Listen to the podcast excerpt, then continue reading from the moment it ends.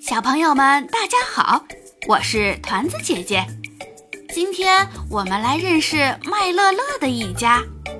这位是麦太太，她是鸡妈妈；这位是麦当当大哥，他们是麦香香和麦辣辣，而我，我叫麦乐乐。大家都认为我是最小的，对我一点都不在乎。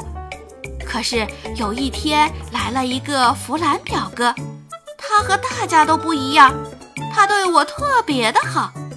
这位弗兰表哥到底是谁呢？我们一起来听今天的故事。勇敢小鸡，作者米歇尔·罗宾逊，作画汤姆·麦克劳林，翻译谢幕。我叫麦乐乐。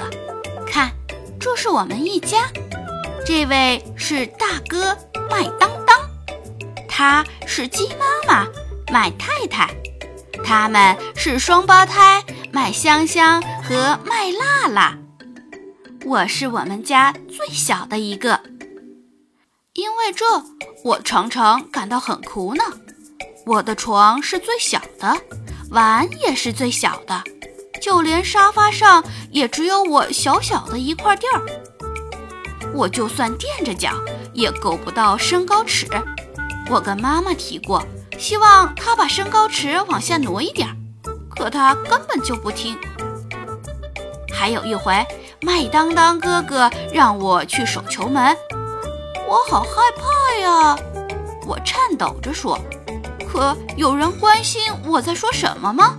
根本没有。”就因为我是最小的，没人会听我说什么。早上，好久没见的弗兰表哥突然出现了，妈妈、麦当当、麦香香和麦辣辣全都围了过去。弗兰表哥是一只长相很滑稽的鸡，它个子高高的，浑身毛茸茸的。一开始我有点害怕，还躲到了沙发后面。不过，我很快就放松下来了，因为弗兰表哥对我可好了。他没有因为我是最小的就不理我，他才不会那样对我呢。我们是一个大家庭，他说，所以要团结起来。我问弗兰表哥，他愿不愿意跟我一起去幼儿园，认识一下我的好朋友们？哦。听起来很香啊！哦哦哦不，我是说很棒啊。他说：“是不是很酷？”我敢说，我的朋友们都没有弗兰这样的表哥，想想就很激动啊。我在幼儿园里不怎么说话，但跟弗兰表哥在一起的时候，我就开朗多了。吃饭的时候，他什么水果都不吃，专心地玩玩具。可见，我们到外面去玩，他总能帮我们想到最有趣的游戏。放学啦，番茄酱老师说弗兰表哥的表现很不错。这有什么呀？弗兰表哥说：“今天晚上我还要在麦乐乐家做晚餐，一顿大餐啊！老师，您也一起来吧。”我兴奋极了。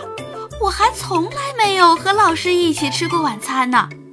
弗兰表哥甚至还说，我也可以帮忙一起做晚餐。可回到家里，一切还是照旧。